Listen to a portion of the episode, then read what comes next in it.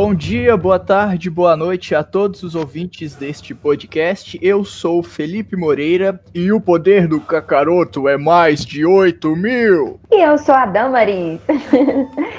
e esse podcast vai ser incrível. Tô certo. Oi, gente, eu sou a Maísa. E o humano cujo nome for escrito neste caderno morrerá. Oi, gente, eu sou a Jaqueline. E um lobo de cabeça cortada ainda pode morder. É, olá pessoal, eu sou o Leonardo e o meu coração é puro. Pura maldade. Perigoso. Sexta-feira. Estamos aqui reunidos neste programa e hoje nós vamos conversar sobre os animes, aquelas obras de desenhos animados feitos no Japão que fazem muito sucesso ao redor do mundo, como também fez parte da infância de todos nós. É, mas eles são bem mais antigos, né? Por exemplo, a gente vai falar sobre tudo isso. Bom, então antes de começar esse bate-papo, uh, gostaria só de avisar que você que, estive, que está escutando não conhece nada sobre animes, não se preocupe, pois aqui a gente vai trazer toda essa explicação. Nós vamos te apresentar o que são os animes, como surgiram, qual a sua importância e também vamos recomendar alguns que, que gostamos bastante.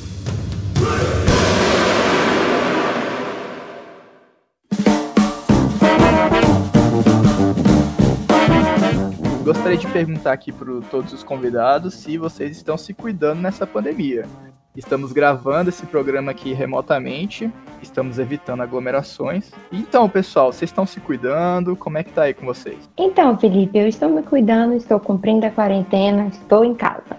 Desculpa, no meu caso, é, infelizmente eu não posso cumprir a quarentena, mas eu tô tomando todos os cuidados possíveis, andando de máscara, andando com álcool gel na bolsa, evitando levar a mão no rosto. É, eu também tô em casa, tô trabalhando em casa e não tô saindo muito. E tô evitando o contato ao público quando eu saio, que é para comprar alguma coisa na padaria, no supermercado, porque realmente a gente tem que ficar preocupado. Sim. A situação do Brasil não tá tão boa assim, não. É, a situação de isolamento, assim, extremo, porque teve caso confirmado aqui no meu prédio, não há motivos para alarde, lógico, já que aqui tá todo mundo respeitando tudo. Uhum. Mas estamos sobrevivendo, né? Cada né? dia fica mais entediante que o outro. E eu quero logo sair de casa outra vez, gente, pelo amor de Deus.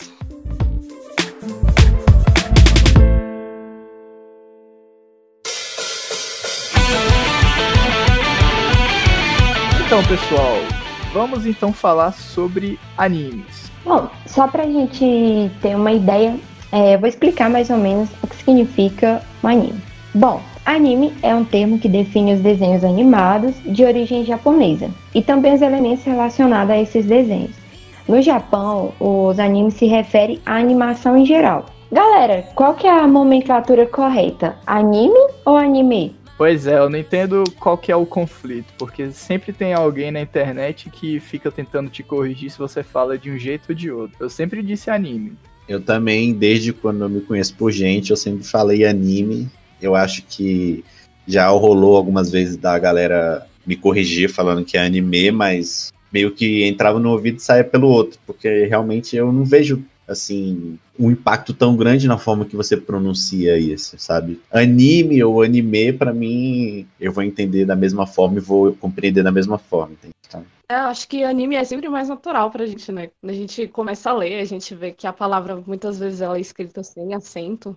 Então é mais comum pra gente falar anime do que falar anime. Eu acho que os mais otakus mesmo que, que prezam por essa, por essa forma de pronunciar o nome, né? Mas para mim as duas formas estão corretas. Então, né, eu sempre falei anime, mas eu falava porque eu pronunciava como, como era escrito na língua portuguesa. Mas eu acho que não, não deve ser cobrado das pessoas a pronúncia certa. Não chega a ser algo muito relevante. Mas por que que tem essa diferenciação? Porque, bom, são obras de desenho animado. Só que o anime, ele é dedicado a aos desenhos animados que são feitos no Japão, que são muito diferentes dos que são feitos, né, geralmente nos Estados Unidos, tanto no estilo do traço dos desenhos, como no ritmo de apresentação. Então, apesar de ser desenho animado, quando a gente fala anime, a gente já direciona imediatamente para essas produções do Japão. Eu lembro que aquele. Não sei se vocês lembram, passava um desenho no, na Globo, na TV Globinho, na antiga TV Globinho, dos X-Men. Aquele desenho antigão, ele era feito no Japão. E apesar de trazer personagens assim americanos, você sentia nitidamente uma diferença de uma produção feita nos Estados Unidos dos X-Men para essa que foi feita no Japão. Os traços eram bem diferentes, a forma que os personagens se mexiam também era diferente. A, a gente também tem que levar em consideração que quanto mais antiga a obra, é, menos a quantidade de pessoas trabalhando em cima dela para fazer uma obra que hoje é, a maioria das vezes, 100% digital, no caso. Mas no caso de alguns animes, tanto desenhos que passavam no passado, quanto animes e desenhos que passam hoje em dia, se você observar algumas, algumas produtoras é, escolhem a maneira mais tradicional de você fazer um anime, que é desenhar traço por traço. Já outras preferem fazer e interligar com designers 3D ou digitais, entende? É muito, é muito tipo assim. É, é diferente uma da outra. Por isso que o X-Men ficou marcado, porque antigamente, quando era produzido no Japão. Parecia que tinha mais qualidade, né, Léo? Completamente diferente quando o X-Men. É, sim, exatamente. Eu acho que uma das peculiaridades do anime, na verdade, é o fato de eles usarem muitas técnicas usadas também no cinema. Se vocês forem reparar, é, existem muitos tipos de quadros que eles usam, muitos tipos de enquadramentos que você vê em, em filmes mesmo, e que no desenho animado isso não é comum. Então, o anime, apesar de ser animação, ele é muito bem trabalhado para reproduzir um realismo, de certo modo, entendeu? Seja com roteiro, seja no, no desenvolvimento de um personagem, você vê que os personagens têm um cunho emocional muito grande e você consegue se afeiçoar a um personagem de anime com muita facilidade. É, e apesar deles serem caricatos, eu acho que a forma como o anime é desenvolvido é muito mais próxima de uma realidade assim de filme mesmo.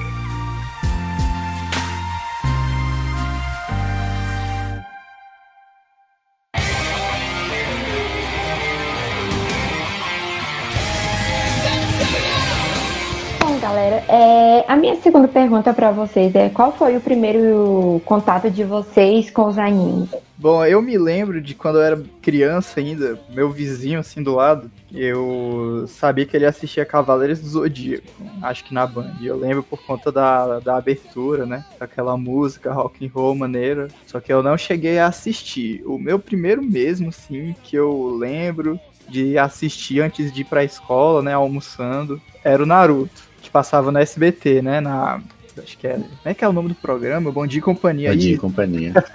passava no Bom Dia e Companhia. E aí eu, eu vi assim que era muito diferente, né, dos outros desenhos que passava antes, né, que era o que era Tom e Jerry, era Clube das Winx também passava. Então todos esses desenhos, quando acabava, eu via o Naruto com todo aquele traço aquela linguagem, aquele humor mais caricato, aquele garoto que ficava gritando, fazendo confusão, tal, mas também lutava, tinha uns momentos assim meio sérios. Era uma mistura assim que me chamava muita atenção e eu gostava mais por conta das cenas de luta, né? Tinha sangue, essas coisas. Eu, eu gostava. O, o, pequeno Felipe ele era meio, ele era meio esquisito. é, o meu primeiro contato com anime eu tava na casa do meu tio, se eu não me engano. Tava passando Digimon. Ele baixava os episódios de Digimon e passava. E eu acho que muita gente hoje assiste Digimon e Pokémon. O pessoal que assistia antigamente também. Não vê Digimon e Pokémon como animes. Apesar de serem animes, eles não enxergam como animes. Digimon e Pokémon foi tão tipo, preso à cultura da gente também, que é quase que você vê como se fosse um desenho comum que passa, entendeu? É uhum. quase como se fosse um pica-pau no final da tarde. Mas foi o primeiro contato que eu tive com o anime, apesar de não conhecer ainda a nomenclatura anime para os tais. Mas depois de um tempo, é... quando eu comecei a gostar mesmo de anime, foi quando eu comecei a assistir Dragon Ball. Eu poderia falar que foi Cavaleiro do Zodíaco, mas assim que eu comecei a assistir Cavaleiro do Zodíaco, eu não gostei muito. O que me chamou mais a atenção mesmo foi o próprio Dragon Meu Ball. Deus. E, e aí eu terminei que gostei, comecei a gostar e a entender o que era anime com Dragon Ball, vendo Dragon Ball. Eu já tinha assistido outros, Inuyasha, animes até um pouco mais antigos, só que eu não, tipo, mesclava a ideia de que anime era aquilo. Eu só fui entender o que era anime mesmo quando eu me importei com a história. E eu me importei com a história de Dragon Ball. Eu me importei com as lutas, e aí foi quando eu comecei a, a entender o que, que era um anime. Engraçado, a minha experiência também foi bem novinha com, com anime. E é muito fresco na minha memória a minha primeira experiência, porque foi também com Cavaleiros do Zodíaco. E eu me lembro que era um personagem, era um, um episódio que, que focava muito no Shun. Era um, um, episódio que desenvolvia o Shun como personagem, né? No meio da saga. E eu me lembro de ter pensado que o Shun era uma menina, eu sei preconceituoso, pode me julgar, mas era uma criança, tá? E, e essa foi a minha primeira experiência. Eu fiquei, nossa, meu Deus, essa menina está sofrendo. E ela luta. E foi que me chamou atenção. E depois que eu fui descobrir que o Shun era, na verdade, um menino, mas eu continuei gostando de Cavaleiros do Zodíaco, continuei assistindo. E logo depois veio Dragon Ball também, que foi um anime que eu assisti com meu irmão. E acho que a gente acompanhou quase todos, assim, no decorrer da infância. Acho interessante a gente dar uma breve resumida para quem tá ouvindo e nunca assistiu nenhuma dessas obras que a gente falou. Mas Naruto, ele basicamente conta a história de um garoto órfão, que ele é muito solitário, assim, não tem amigos, e o sonho dele é se tornar um ninja. Só que ele não é bom nas atividades que formam um ninja. Ele tem muita dificuldade e não tem ajuda. E esse anime do Naruto mostra toda essa parte da superação dele, dele não aceitar, dele querer mudança, dele querer fazer novos amigos, e ele não desiste. O Cavaleiros do Zodíaco, como foi citado também pelo por mim, né, pelo Léo, pela Maísa, eu não cheguei a assistir, mas basicamente conta a história, né, de, de jovens, né, que são eleitos como lutadores pela Atena, a deusa grega, e eles têm o desafio de passarem por todas as casas dos signos para conquistar o que mesmo? Na verdade, isso, é, isso aí é no filme, né? Eles tentam é, lutar contra uma profecia que diz que um, uma das casas é traidora e vai destruir as outras casas e tal. Eu não ah, vou dar ah, spoiler. Sim. Assistam o filme depois, vocês verem. Mas Cavaleiros do Zodíaco basicamente se trata disso. São guerreiros que são escolhidos para defender Atena, porque ela está destinada a uma profecia que acontece durante. Eu não me lembro o período de tempo, desculpa. Decepcionar a sociedade agora, otaku. Mas é, eles basicamente são escolhidos para defender Atena de uma profecia onde algo muito ruim acontece. O mundo cai na desgraça e tudo mais. E aí o enredo em torno disso. É, e o lance deles é que, assim, tem os signos, né, de Libra, Touro, Sagitário, e são representados por casas. Então, cada casa tem um outro cavaleiro lá, como chefão, e eles só podem avançar para as outras quando eles derrotam, quando eles vão derrotando, né? Vão fazendo assim uhum. séries, séries de lutas. É importante dizer que cada um tem uma armadura muito da hora, né? É. O signo e a armadura. É o que marca. Né? Realmente o que marca bastante é. Cavaleiros do Zodíaco são as armaduras. As armaduras são, são massa. Armaduras. E tem o rank, né? Tipo, tem a, tem a armadura normal, aí tem a armadura de bronze, que já é uma armadura melhor, mais bonita. Aí tem a de prata. E chega a de ouro, né? Que também é a top, que é a que todos os chefões das casas dos signos usam. Então, a minha primeira, primeira lembrança foi bem antiga, eu acho que eu tinha uns 3, 4 anos. Nossa. Era do Rantaro. Eu sempre gostei muito de anime que fosse Nossa, mais fofinho. Claro. Era muito delicadinho, muito fofinho. Eu achava o Hantaro muito legal. O desenho dele era sobre o que mesmo? Hantaro. Ele era basicamente, na verdade, eram, eram vários, é, vários porquinhos da Índia que se envolviam na aventura e aí ele tinha que proteger a menina dele. Pelo menos é o que eu me lembro. E eles comiam semente de girassol. Isso. Isso.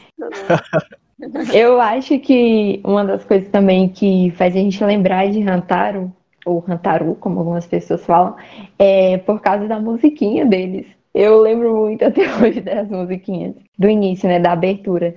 E aí a gente percebe que isso é uma, uma coisa, uma característica, né, que chama muita atenção e fica na nossa lembrança, a questão das aberturas, mas a gente vai falar mais para frente. O meu contato, é, eu acho que o primeiro foi com Dragon Ball. Eu vi alguns meninos, né, tipo, brincando, tinha até as figurinhas e tal, só que, assim, como eu era da igreja, meu pai não deixava eu assistir, porque eles falavam que era coisa do diabo, e realmente falava que não podia. Mas tinha um problema, né? Porque tinha, né? Porque, por É exemplo, porque a gente tem que E aí- concordar, temos que concordar também que o- a tradução brasileira para alguns nomes era completamente sem noção. O Exatamente. Mr. Satan, Não fala do Mr. Mr. Satan. o Mr. Satan tinha como nome fora Hércules. Não tinha Nossa. nada a ver com Nossa. Satã. A viagem é completamente enorme, cara. Meu Deus! O cara Ó. chamava Hércules e o aí, nos aí aqui no Brasil e em alguns outros locais colocaram de Mr. Satã. Pois é, aí você coloca esse desenho numa sociedade tradicional como a brasileira e você liga lá um episódio, tá todo mundo com a mão pra cima, todas as pessoas da cidade lá no desenho gritando. Enviando energia para Satã. acaba que fica muito demonizada essa questão. Mas aí, à medida que a gente foi crescendo, o tempo vai passando, a gente percebeu, né, que não, não era tudo isso, então meu pai meio que foi mais liberando essa questão de você assistir.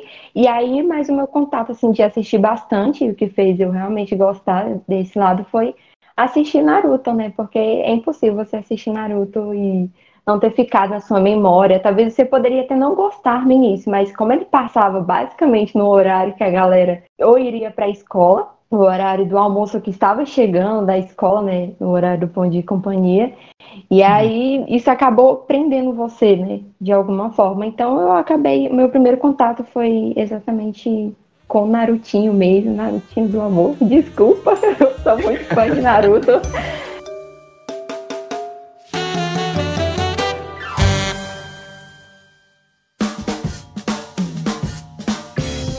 coisa que eu lembrei aqui, que vale destacar, é que acho que antigamente era muito bem definido que era um anime pra garotos e anime pra garotas. Porque, por exemplo, os animes pra garotos, você via que tinha ali muitas mais cenas de ação, né?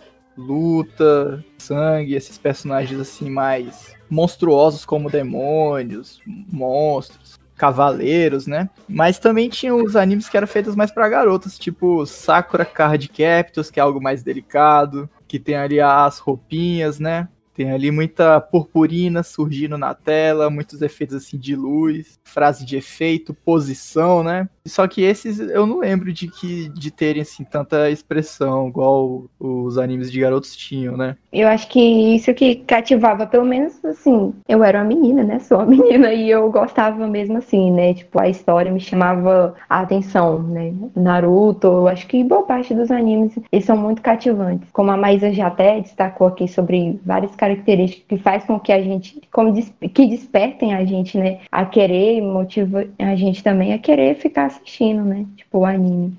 E servia também como uma ponte, né? Por exemplo, você, Damas, né? Começou assistindo Naruto, gostou do formato, busca outros tipos de conteúdos e aí você pode encontrar outros materiais, outros animes onde você possa encontrar mais representatividade. Isso é legal pra destacar que o mundo dos animes é um mundo muito vasto e tem assim pra todos os gostos.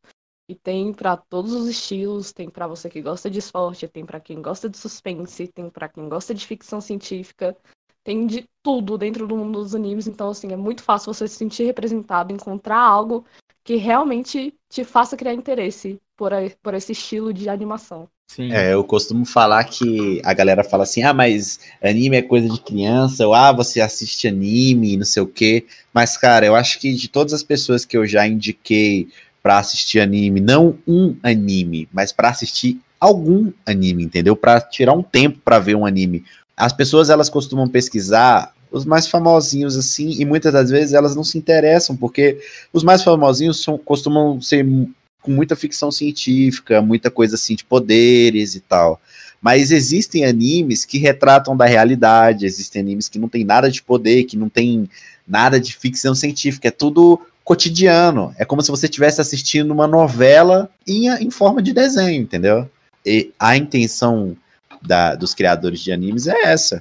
é fazer com que essa esse modo de apresentar um conteúdo seja tão globalizado que alcance todos os públicos que alcance os, o público mais velho, que gosta de algo mais sério, uma investigação policial ou qualquer outra coisa do tipo, entendeu? Para que fique destacado ali. Caraca, anime não é só um desenho. Anime não é só uma, uma animação em 2D que fala sobre poderes ou sobre bichos, entendeu? E também a gente pode entender é, por que, que o Japão faz tantos animes assim, porque, primeiro, é uma questão cultural. O, esses desenhos, os animes, eles, na verdade, muitos deles são adaptações de uma outra produção, de uma produção anterior, os mangás. Os mangás, eles são, na verdade, as histórias em quadrinhos japonesas. Mas igual a gente estava falando ali, né, da relação da nomenclatura, ao invés de você falar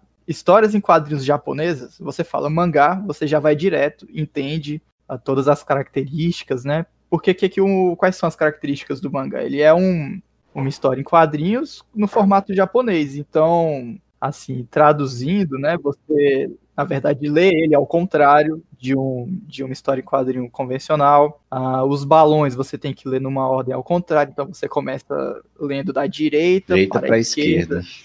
É, exatamente. E assim, essa cultura do, dos mangás é, é uma coisa tão forte no Japão que existe lá no mercado um grande fomento para essa atividade. As editoras de, de mangás no Japão, elas anualmente abrem concurso para novos talentos, para novas histórias, e muitos jovens inscrevem suas histórias nesse concurso para tentar alcançar o sucesso, ser aí um novo título, fazer com que seus personagens virem um novo símbolo. O próprio Naruto foi isso. Então, toda semana a editora lança nas bancas de revistas uma coletânea com os capítulos de vários títulos e depois eles lançam a coletânea só daquele, daquele título. E quando esse título faz muito sucesso, as produtoras de televisão, né, os canais entram ali em acordo para poder fazerem essas adaptações em desenho animado. E também, acho que eu estou falando demais, mas é válido ressaltar que acho que como é algo que faz. É uma produção audiovisual que acho que em comparação é mais barata de fazer do que uma produção com atores, com estúdio, com locação. Um desenho animado sai muito mais em conta de fazer. E no cenário internacional, uma produção audiovisual japonesa não tem tanta expressão como as ocidentais, principalmente dos Estados Unidos, né, os filmes. Então, esse fomento é justamente necessário. Então, por isso que a gente vê que tem muitos animes, muitos títulos, muitos mangás, porque dá dinheiro, dá e dá muito certo ao redor do mundo. Mas é legal você, ver você falando, Felipe, é, e é interessante a gente explicar também de uma forma assim simples, né, para quem ainda não entende um pouco. É, a gente poderia fazer um exemplo assim. É, os animes no Japão é como se fossem as novelas aqui no Brasil. O que a gente mais consome de entretenimento aqui no Brasil e o que as empresas e produtoras mais ganham dinheiro é por meio de novelas, né? Então, o Brasil, por aí afora, né, é conhecido pelas novelas. E já o Japão a gente conhece principalmente pela questão dos animes e porque é cultural, né? É uma questão cultural. E assim como outros países, né, que vai ter outras questões, como K-pop na Coreia, né? Tipo, enfim, os doramas da Coreia. Tem várias outras áreas, né? Tipo, bem interessantes que outros países abordam. Então, tipo, de uma forma mais simples para você entender, esse seria o meu exemplo. E também dá para entender do seguinte: o, o, Brasil, no cenário internacional, o que é que ele exporta? Ele exporta minério, matéria-prima, é, alimentos, suprimentos, né? Porque o Brasil tem território para poder produzir tudo isso. O Japão é uma ilha pequena. Eles, como que eles podem competir no cenário internacional? O que, que eles podem exportar, né, para os outros países? Como que eles podem gerar renda? Com produtos culturais, como os animes. Então, quando esses títulos são levados a outros países, são traduzidos, são dublados, entra muito dinheiro. E essa acho que é a melhor maneira que um país pequeno tem de gerar renda. É através de exportação de produtos culturais e de tecnologia. E o Japão é referência em tudo isso. É legal pra gente ter uma noção do, do quanto o, o anime traz renda para o Japão. É que alguns, algumas das produções de anime. É, se não me engano, foi um filme, mas eu não me lembro o título agora. Teve uma das bilheterias mais altas do mundo ficando atrás de Titanic, olha só que legal. Então, assim, Ai, realmente é um negócio que traz, né, que traz retorno. Eu acredito que seja a viagem de Chihiro, né? Que é dos estúdios Ghibli. Isso, isso, é esse mesmo. A Viagem de Shihiro. Assisti ele novamente há algumas semanas atrás, tava com vontade. Ele é um desenho, ele é um, ele é um, um anime filme assim, cara, muito marcante, velho. Sim. Inclusive, quem quiser uma dica, é A Viagem de Chihiro e outros filmes dos estúdios Ghibli estão na Netflix disponíveis. Caso alguém não saiba, não saiba. E essa é uma parada muito legal, né, dos animes também, porque além de- dos mais famosos, né, que são mais voltados pra luta, ficção científica, ação, tem uns outros que já são mais singelos, já são mais simples e traz ali uma carga, diria, emocional no roteiro que marca a pessoa tanto quanto o visual ou as cenas de luta. É porque no caso da Viagem de Chihiro, ele não tem só a questão emocional. Ele faz críticas muito fortes à ambição, ao estilo de vida capitalista, assim como a Princesa Mon é, Monkoi ou outros, outros desenhos, outras animações do estúdio, falam muito sobre. tem críticas sociais muito fortes neles. Assim, parece ser um, quem vê a princípio parece ser um desenho voltado para criança, mas a crítica né, dentro deles é muito grande. Até mesmo no meu amigo Totoro. Não é o do Porta dos Fundos. Não, não é o do Porta dos Fundos. Pra quem não sabe, é legal falar que o Totoro é um ícone japonês, né? Vamos trazer esse debate aqui, o que é um otaku otome.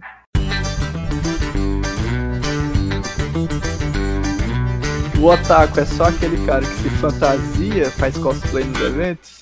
Eu vou ser sincero com vocês, a minha opinião sincera sobre a, o respeito de otaku. É porque eu me considero um otaku. E eu já fiz cosplay também. Só que eu não acho que pra você se considerar um otaku, você necessariamente precisa fazer cosplay. Eu acho que um otaku pode ser aquela pessoa que gosta de assistir animes.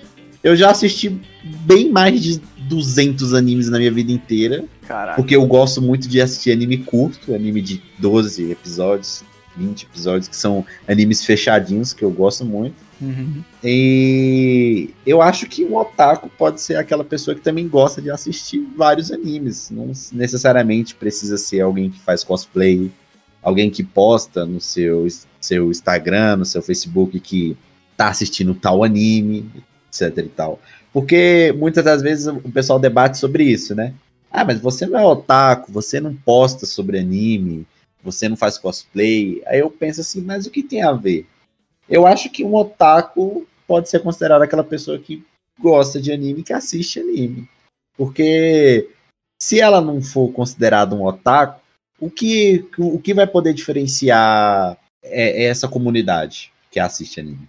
Só pessoas que assistem anime? Ah, eu. Você, você faz o que no tempo vago? Ah, eu assisto anime. Ah, mas tem algum nome para isso? Não, eu não posso me chamar otaku porque eu não faço cosplay.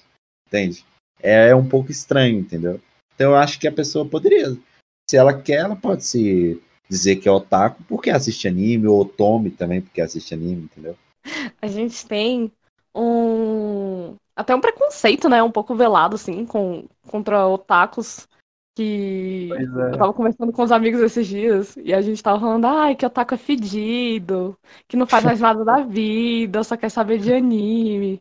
Mas Maldade. isso é um estereótipo horrível que a gente formou. Assim, às vezes é verdade, às vezes é verdade. É, depende das Eu situações. Às vezes é verdade. Mas também existem os otakus que são gente como a gente, gente normal também, entendeu? E acho legal falar que a Damaris pode me corrigir se eu estiver errada, mas otaku significa viciado, né? É, é um termo utilizado no Japão para quando você é viciado em alguma coisa. E não só em animes. Então, assim, se você tem um hábito muito grande de assistir anime, se você gosta muito disso, eu acho que isso já é o suficiente pra te tornar um otaku. Basta você ser viciado em alguma coisa. Então, se você é viciado em ver animes, se o Léo já assistiu mais de 200 animes, o que mais ele precisa pra se tornar um otaku do que não esse vício? Então, na verdade é, é isso mesmo, mas é quando você é fã ao extremo de alguma coisa, entendeu? Quando você é fã extremista, tipo assim. É, não sei se a gente teria algum exemplo aqui no Brasil sobre alguma coisa relacionada. Futebol. É, futebol, tipo, quando você é fã ao extremo, né? Poderia dizer, talvez, que você seja um otaku, mas assim, é, eu acho que o otaku é realmente pessoas que gostam de coisas.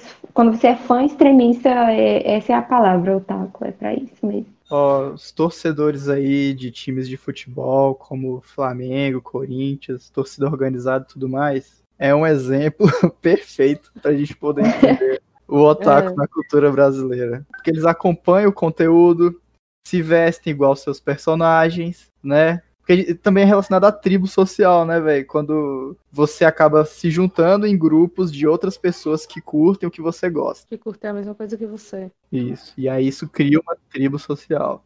E olha só que legal. Ao mesmo tempo que o Léo disse que ele é só. Ele é viciado e já fez cosplay e tudo mais. Mas ele se considera um otaku, apesar de não fazer tudo que um otaku deveria fazer nesse estereótipo de otaku. Entre aspas. Eu já fiz muitas coisas que otakus fazem, mas eu não me considero otaku, porque eu assisti poucos animes na minha vida. É, os animes não são uma parte tão ativa na minha vida, apesar de serem muito relevantes, fazerem parte de alguns momentos assim de transgressão mesmo humana, tá ligado?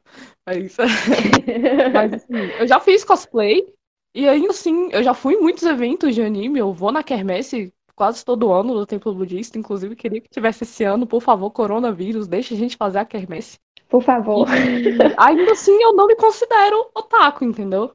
Então existe uma linha tênue entre ser e não ser.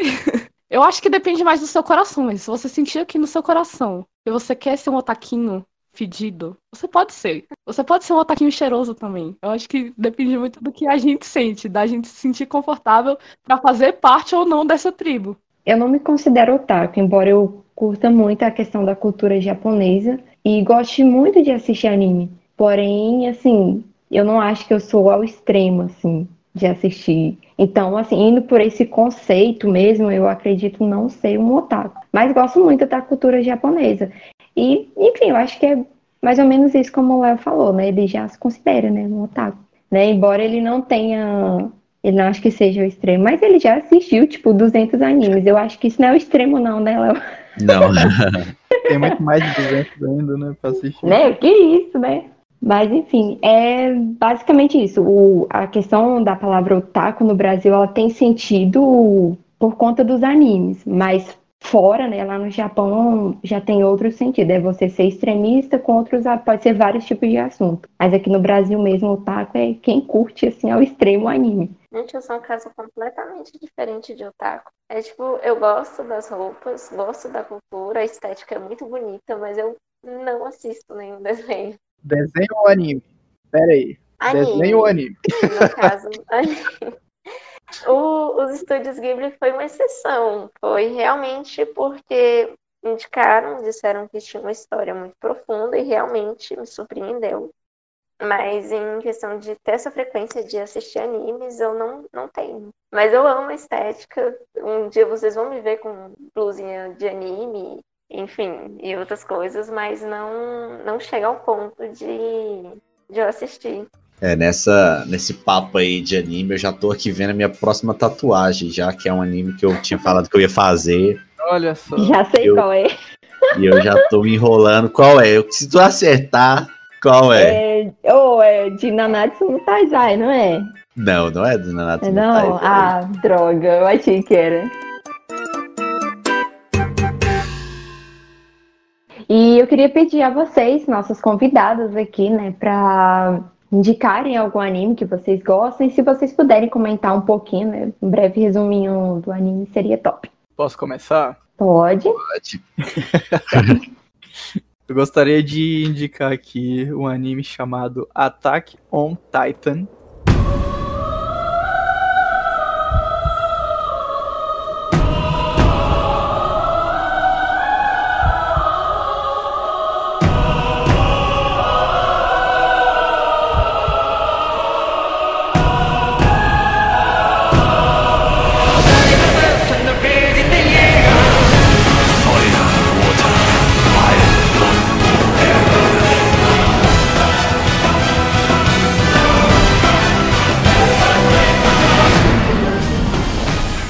Cultura japonesa tem a, tem a língua inglesa muito mesclada, né, no idioma dele. Então, se você quiser procurar pelo termo em japonês, é Shingeki no Kyojin. Attack on Titan é o anime assim que mais me surpreendeu, porque ele é de ação, né? Ficção científica. Não, não, é ficção científica, é só ficção, né? Não tem muito de ciência, não, é mais fantasia. Eu, eu comecei a assistir ele muito despretensiosamente. E fui muito surpreendido com a qualidade da animação, com a qualidade da história, dos efeitos sonoros e da música. É uma produção audiovisual, assim, na minha opinião, perfeita. E qual que é, assim, o enredo, assim, brevemente, para o pessoal poder entender legal. É, a humanidade foi quase toda extinta após um fenômeno natural que aconteceu, que foi o surgimento de gigantes canibais. Então, e que ainda se curam quando leva dano. Então são praticamente indestrutíveis. Então esses gigantes começaram a atacar as pessoas, comer as pessoas literalmente, do nada.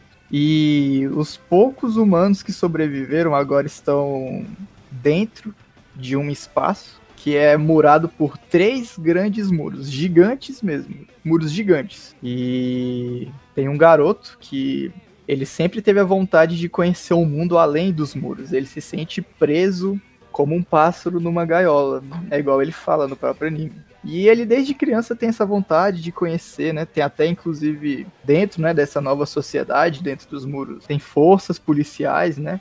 E uma dessas forças policiais é a tropa de exploração, que são que eles saem para fora dos muros para reconhecer o campo lá fora, para poder tentar identificar a causa do surgimento desses gigantes que são chamados de titãs. E esse garoto, o sonho dele é participar dessa tropa de exploração, para poder sair dos muros, para poder ter a sua liberdade. Só que de repente, assim, do nada, surge um titã que ele é tão grande que passa da altura dos muros. E para não bastar, ele ele quebra o muro, ele faz uma passagem com o pé, ele dá uma bicuda na parede.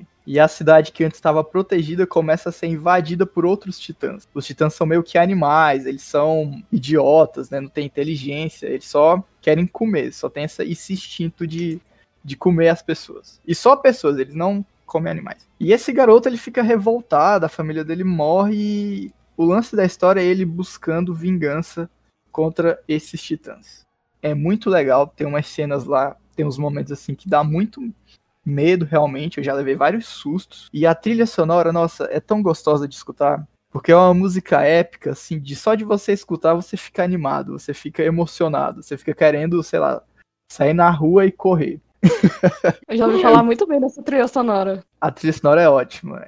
O anime é lindo e a história é muito envolvente. Ele ainda não terminou, mas a próxima temporada vai ser a última e e eu vou esperar ela para poder assistir. Eu não vou ler o mangá, eu tava lendo o mangá, porque eu tava muito ansioso para saber o que acontecia. Porque o anime demora muito a ser produzido, mas eu vou fazer esse, esse exercício de paciência. Eu vou esperar a última temporada aí para eu poder ter essa, essa surpresa e, e me emocionar bastante, porque o anime é muito bom, muito bom mesmo. Então, eu quero indicar Death Note.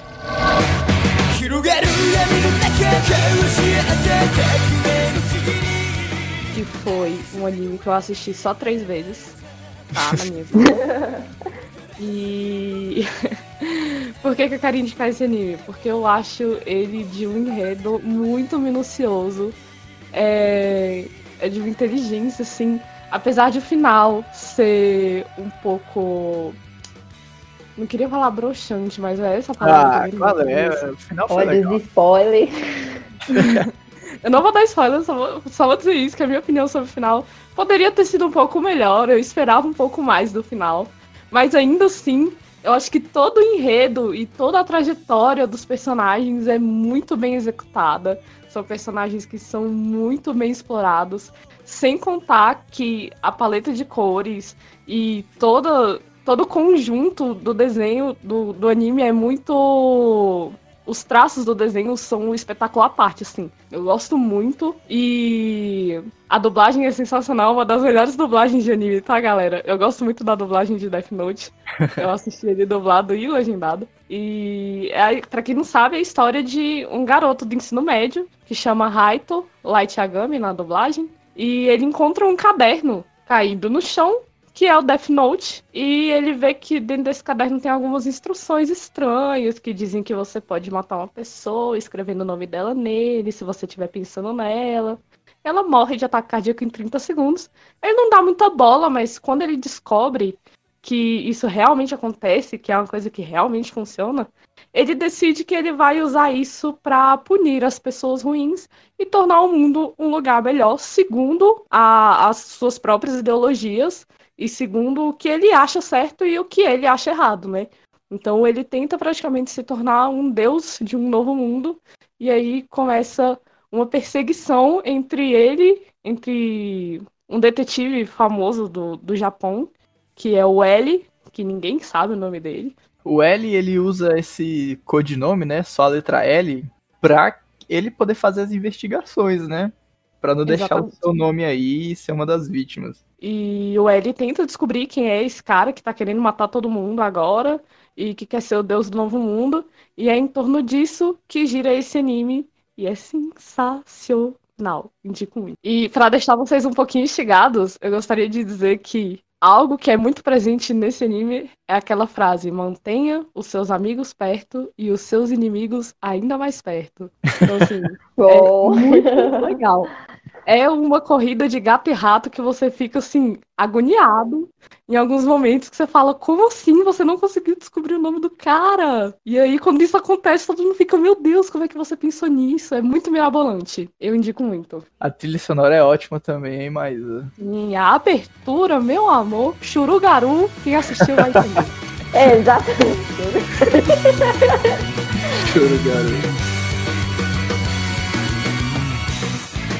Então que eu vou indicar não é o que eu considero melhor entre esses dois, que é o Erased.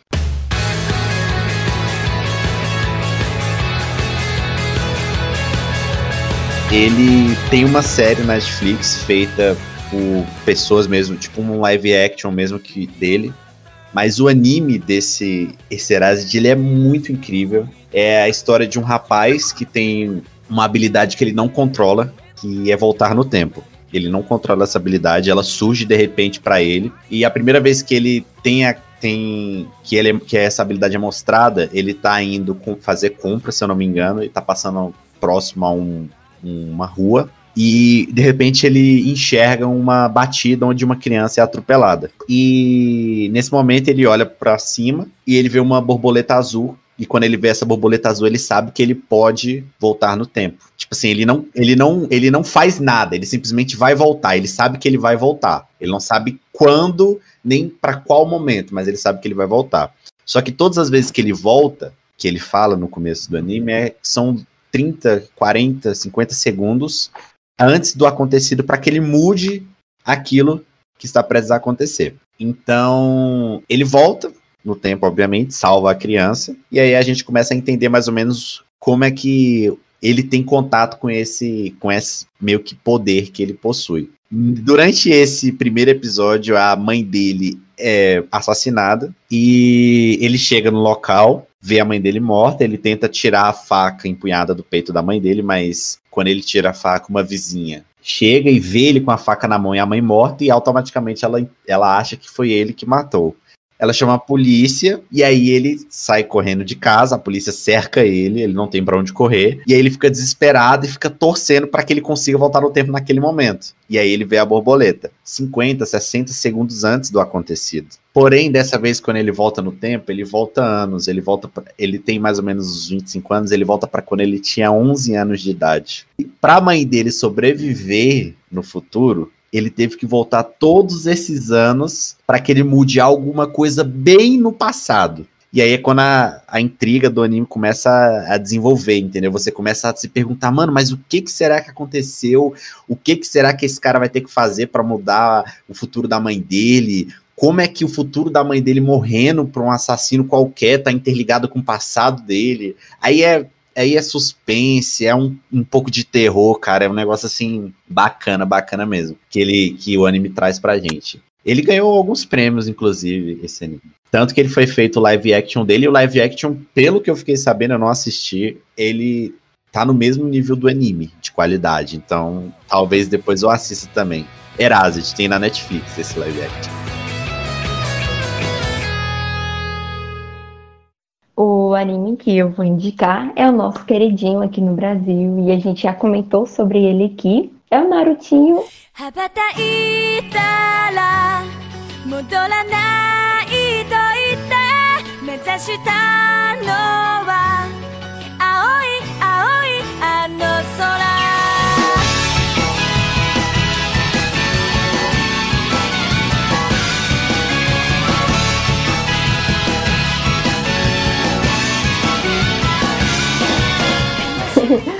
E, bom, eu vou dar mais ou menos um breve resumo, mas basicamente a galera já tem mais noção. Mas para você que ainda não assistiu ou não conhece, é a história de, do Naruto, né? É o próprio nome do, de um menino, se chama Naruto Uzumaki, conta a história de um adolescente, né? Que ele é órfão que é morador de uma aldeia que se chama Konoha, mas aqui na tradução é aldeia da Folha. E ele tem o sonho de se tornar Hokage, que o Hokage lá é o maior guerreiro, o governante lá da vila. E aí, tipo, ele por ser órfão, acontece muitas situações na vida dele que ele não entende, tipo, ele é ignorado pela aldeia. É, eu não vou dar spoiler, né? Ele é ignorado pela aldeia, mas ele não sabe o motivo por que, que ele é ignorado, por que, que ele é tratado tão mal. E por esses fatores ele acaba, né, tipo, se tornando uma criança, tipo, com ressentimento, com raiva e sem entender o que está acontecendo à sua volta. E a história, tipo, conta, é voltada basicamente nessa questão dele querer ser reconhecido pela aldeia, né? Porque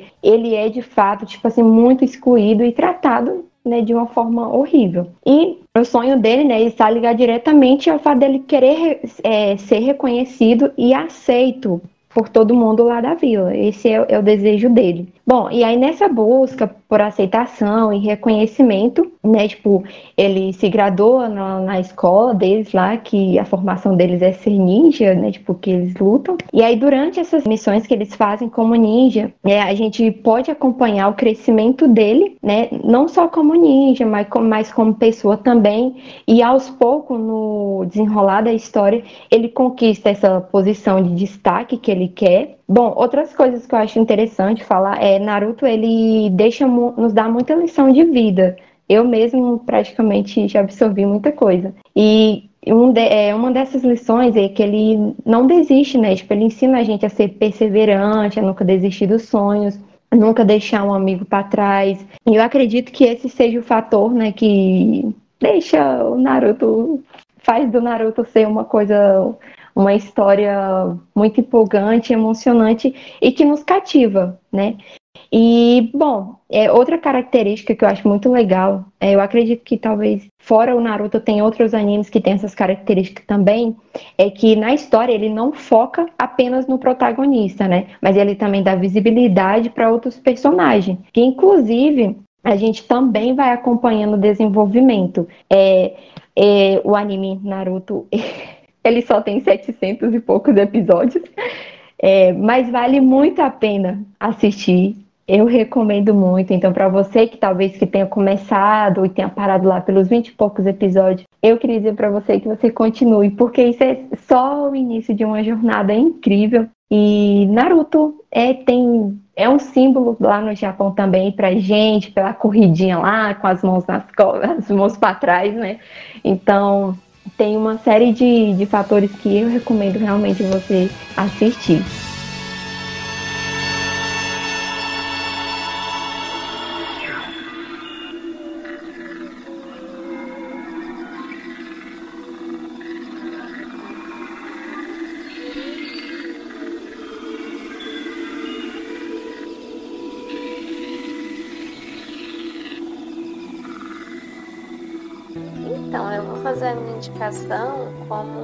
Iniciante no mundo dos animes. É, novamente, o meu conhecimento é sobre os estúdios Ghibli. E eu queria indicar o Túmulo dos Vagalumes. Nossa, E é chorei. realmente de cortar o coração, mas é, é um, um anime necessário para quem está começando. Justamente para entender melhor a profundidade das histórias, do roteiro. Ele é um filme muito bonito, falando no audiovisual e também da história em si, do contexto. Ele fala de uma tragédia de forma delicada e sensível e ainda contextualiza que a guerra ela acaba sendo prejudicial para todos. Né? Fazendo um resumo aqui, não querendo dar um spoiler sobre, sobre o que acontece no filme, basicamente são sobre dois irmãos que, após a morte da mãe num bombardeio americano e a convocação do pai para a guerra, vão morar com alguns parentes. E nessa casa desses parentes eles são rejeitados. E por conta desse, desse, dessa rejeição, pela insatisfação deles, eles saem da cidade e acabam num abrigo, isolados na floresta, onde lutam contra a fome e as doenças e se divertem com as luzes dos vagalumes. Eu não vou contar nem dar mais detalhe, porque realmente precisa ser assistido para sentir o, peso dramático dessa obra. Essa obra é pesada, cara. Essa obra é Qual que é o nome? Túmulo dos Vagalumes. Ela é uma das poucas obras do estúdio Ghibli que não tem tradução para a língua portuguesa, no, no sentido dublagem. Mas, cara, é, é uma obra incrível. Uma obra que marcou várias gerações, se eu não me engano, ganhou vários prêmios. O impacto dessa obra é muito grande, a realidade que ela retrata é enorme. Assim, e eu vou te falar um negócio. O fato dela ter apresentado uma guerra, mostrado como é uma guerra, como as pessoas é, acabam sendo impactadas por essa guerra, as pessoas que não estão envolvidas nela, é algo que vale a, o, o repensar de muitas, de muitas autoridades, vários países como militares, generais de exército, cara, porque às vezes você vai estar cometendo erros que você nem, nem passa pela sua cabeça como uma pessoa pode sofrer por conta de uma guerra, por conta da fome, da dificuldade. É fabuloso. Quero agradecer aí a participação de todos vocês por terem dedicado um, um tempo do seu dia para bater esse papo aqui comigo e Cadamares para esse podcast. Muito obrigado a todos. Ah, eu que agradeço aí a oportunidade de estar participando, pessoal. Acho que falar um pouco de animes, falar um pouco sobre o impacto do anime na vida das pessoas é importante. Como a Maísa falou mais cedo, é isso, cara. O anime, muitas das vezes, é tão impactante na nossa vida que transcende a capacidade mental da pessoa de raciocinar sobre algo e termina que ela muda o, o modo dela ver o mundo por conta de uma simples frase de um anime, cara. Então é algo assim que eu, eu acho inclusive que é muito das vezes pensado pelos próprios produtores, pelos próprios mangakas, entendeu? Para que realmente cause um impacto tão profundo na pessoa que ela começa a se ver dependente de conhecer mais sobre aquele anime, conhecer mais sobre a história daquele personagem e muitas das vezes pegar um pouco daquela, daquele caráter do personagem para si mesmo, entendeu? É verdade. E muitas vezes a gente acaba despertando o desejo, né, como eu e com muitas outras pessoas, de querer conhecer mais a cultura, né? Legal dizer que teve uma frase que foi dita nesse Oscar que é incrível, que é quando a gente supera a barreira das legendas, a gente descobre coisas maravilhosas.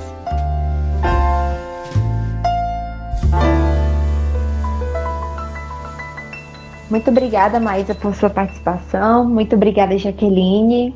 Se vocês Eu que quiserem falar agradeço, alguma quero coisa. participar mais vezes. Uh! Foi realmente uma aula para mim, né? Você vai assistir algum desses que a gente indicou? Com certeza. Talvez daqui a algum tempo eu vire um otaku, quem sabe. É, o Otaku gosta muito de abraço. Já vou avisando. Então não. Ah. Só não pode ficar pedida, hein? Então, galera, foi muito legal a presença de vocês aqui, tá? Sim, pra quem não, não sabe, a Maísa, ela escreve fanfics, não é isso mesmo, Maísa? Exatamente. Como é que faz pra poder ler esse conteúdo? Então, eu escrevo desde os meus 13 anos de idade, só que eu só comecei a publicar algumas coisas agora em plataformas de autopublicação, então eu tenho o um perfil no Notepad, que tá com a minha primeira história, que eu realmente gostei, que eu tô desenvolvendo em conjunto com uma coautora sensacional, é Soro Positivo, que chama, e uhum. ela também tá na plataforma Anime Spirit, que é uma outra plataforma de fanfics. E ela conta a história de um garoto que cursa jornalismo e leva uma vida um tanto descuidada e ele se descobre soro positivo em um dos exames periódicos que ele faz. E nisso ele enfrenta muitos problemas que uma pessoa soro positiva enfrenta. É... E é uma trama muito legal. Ele é um garoto que é bissexual, então vai ser desenvolvido um relacionamento homoafetivo, mas muitos tabus vão ser quebrados apesar disso. É, a intenção com essa história é quebrar muitos tabus em torno do HIV, que ainda é um tabu, apesar de já ser mais falado no Brasil do que em outros lugares. Tem muita coisa, eu acredito que vocês vão descobrir muita coisa se vocês tiverem o interesse de ler a fanfic. A gente está estudando muito para poder escrever, acreditem ou não.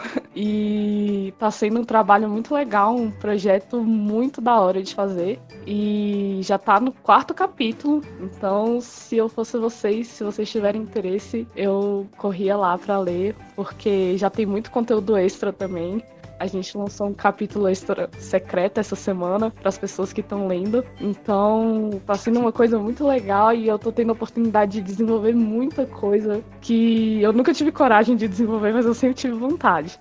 Então é um projeto muito legal e vão vir muitos outros, porque eu já estou projetando muitas outras coisas com outras coautoras e está sendo bem legal explorar esse lado de escrever histórias de novo que eu tinha desde nova e eu resgatei agora. É, a gente vai deixar o, link na, em algum espaço aí para vocês poderem lerem. Eu posso mandar para vocês depois, a gente coloca aí junto, tudo junto, as informações. Uh, meu apelido nessas plataformas é Tiambeck Ploteirinha, então provavelmente se vocês procurarem um desses dois, vocês vão me achar lá. Vocês vão achar essa história maravilhosa e talvez algumas outras, porque eu já tenho algumas coisas programadas para postar ainda essa semana. Então vai sair conteúdo novo aí. E o Léo, ele tem um canal no YouTube, não é, Léo? Sim, eu tenho um canal no YouTube, mas a minha postagem ultimamente estão sendo referentes. Ultimamente não, porque eu também dei uma parada, mas estão sendo referentes a jogos. Jogos de PC, jogos de PlayStation, de Xbox. Porém, relacionado à minha, meu, minha participação aqui, eu tenho um blog já é um blog antigo, que eu não posto algumas coisas sobre ele lá. Inclusive, acho que a Maísa vai gostar, porque tem. Eu postava teorias e falava sobre vários e vários animes filmes ou algumas coisas da, da cultura pop que explodiam na época. Tem uma enquete lá que eu abri, uma enquete não, eu fiz tipo uma postagem dentro do meu blog é, de uma teoria que, minha que eu puxei da mente, assim, cara, um bagulho que eu fumei seis bananas no dia para poder fazer, que é a probabilidade do estar vivo. E esse, essa parte você vai ter que cortar do vídeo pra galera não pegar spoiler quando for escutar, tá ligado? mas é uma probabilidade muito grande e a minha teoria é completamente embasada fatos, tá bom? Quando você for ler, você vai ver, não tem nada lá eu vou ler, jogado eu a acredito nessa teoria. Jogado a esmo, tá ligado? Então, assim, tá lá, depois eu te passo o link pra você dar uma olhada. O nome do blog, é, como ele, ele tá hoje, ele tá parado, eu não, eu não vou divulgar porque eu pretendo criar um novo blog. Uhum. Um blog novo, com novas, com novas postagens e eu só preciso de uma galera que eu convidei já para participar, só preciso que eles confirmem para mim. Mas eu tô, tenho interesse em voltar a fazer a publicação, fazer publicações referentes a animes, a desenhos, a filmes, a cultura pop é, atual, entendeu? Tipo assim, uma parada voltada aos nerds mesmo. E você, Jaqueline, gostaria de divulgar alguma coisa? Não, eu tô bem aqui. Ah, tudo bem então. Sem produção de conteúdo por enquanto. Se vocês estiverem assistindo é, esse podcast e tenham gostado do tema e você quiser deixar nos comentários algum tema que você gostaria que a gente fizesse no nosso próximo episódio, a gente vai ouvir vocês. Então aqui encerramos esse episódio. Muito obrigado a todos os participantes, os nossos convidados. Obrigado, Damaris, por esse segundo episódio. Obrigada, Felipe. Obrigado, meninos e meninas, pela participação de vocês. Foi show demais.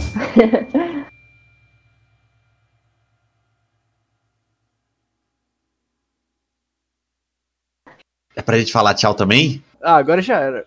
É. Não, dá pra cortar ainda, dá, cortar. Ele é pra dar tchau. Ai, meu Deus.